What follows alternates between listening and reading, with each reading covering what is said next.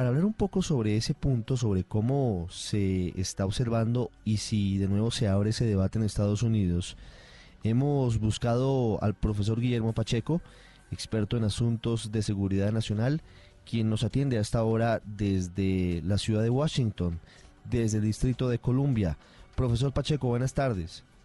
Buenas tardes, gusto en saludarlos. Es un privilegio poder compartir con ustedes desde Washington, D.C. Profesor Pacheco, esta masacre terrible que eh, se cometió hace ya casi una semana sí ha reabierto el debate en Estados Unidos sobre la facilidad con la que se pueden adquirir armas o pareciera que en un gobierno como el de Donald Trump la opinión también gira hacia otro lado y no se abren discusiones de este tipo?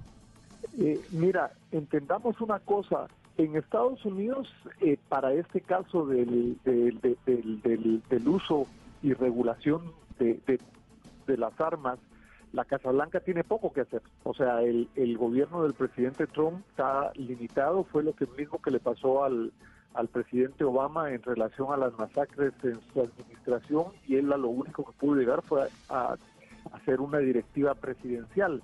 Esta discusión es para legislativo, o sea, eh, y, como tú muy bien lo dijiste, no solo el gobierno, sino el, legislativo es controlado por el Partido Republicano en el Senado y en la Cámara de Representantes. Entonces, obviamente, toda esta es una discusión política y es una discusión que se espera cada vez vaya tomando eh, una mayor amplitud. La cuestión es que, además de, del legislativo, tenemos que tomar en cuenta la Asociación Nacional del Rifle, porque eh, ellos son los que verdaderamente tienen mucho peso en ese en ese en ese tema. Y fue lo que permitió que ya el jueves pasado algunos eh, destacados legisladores republicanos abrieron una puerta pero ya no para adoptar cambios en cuanto a la tenencia sino podemos decir que es una una tímida restricción pero sobre algunos objetos que son diseñados para permitir que algunos rifles se semiautomáticos operen como automáticos. Entonces es tímido lo que se está haciendo, pero creo yo que es una primera puerta que se abre y habría que esperar que esto dé pie para que posteriormente de lo que se hable sea de la tenencia de armas, o sea, cómo yo puedo acceder a comprar armas en este país. Ese acceso a las armas tan fácil, sin suficientes controles, o a qué se refiere específicamente, profesor Pacheco, para poderlo entender desde Colombia?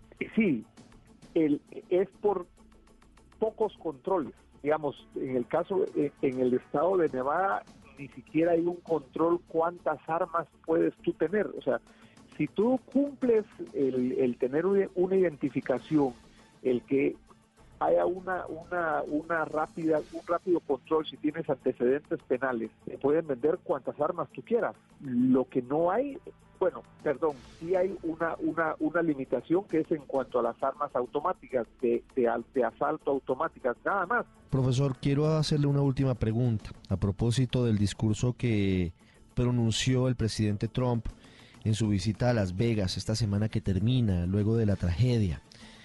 Presidente Trump dice, no hablaremos hoy sobre la violencia de las armas. Esto fue obra de una persona enferma y demente. ¿Qué se puede leer entre líneas de ese discurso en el que, a pesar de todo, el presidente elude el debate?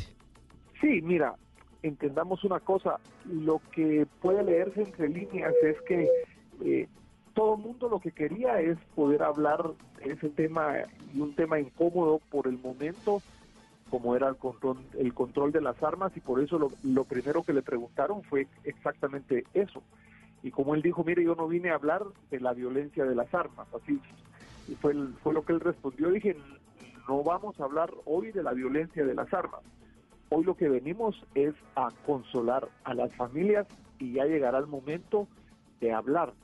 Entonces, yo no, no, yo no creo que él haya cerrado la puerta, porque incluso la portavoz de la, de la presidencia, Sara, Huckabee, más tarde dijo que el, lo que el presidente trató de decir es que no era el momento de tener el debate porque la nación estaba en duelo. Dijo, posteriormente vamos a hablar de las leyes de armas con el tiempo. O sea, ¿qué quiere decir? El presidente lo que estaba tratando de decirles a la gente es, mire, guardemos un tiempo de duelo y después abramos el debate. Y, fue lo que empezó este jueves en el Congreso, cuando el, líder de la Cámara de Representantes o el speaker, como le dicen aquí Paul Ryan y otro destacado eh, representante republicano, abrieron el debate junto con la Asociación Nacional del Rifle para poder prohibir más drásticamente estos pequeños aparatos que pueden cambiar las armas de semiautomáticas a automáticas. Y todo lo que hay en torno a esto es eh, doloroso, es macabro, esos eh, dispositivos y todo el mercado que hay en torno a las armas, como hemos venido descubriendo con la delirante historia de Stephen Paddock, un hombre dedicado al sector contable, jubilado, según su familia, un hombre corriente. Sus vecinos decían que era un hombre introvertido. Su hermano decía que era aficionado al casino y a los juegos y que comía tacos y que nunca pensaron que llegara a convertirse en el monstruo que mató a 59 personas y que hirió más de 500, como ocurrió cerca al Hotel Mandalay Bay en Las Vegas. Profesor Guillermo Pacheco, es un gusto contar con su análisis aquí en el radar. Muchas gracias. No, a ti muchas gracias y es un privilegio estar con todos los oyentes de Blue Radio en Colombia. Muchas gracias por la oportunidad.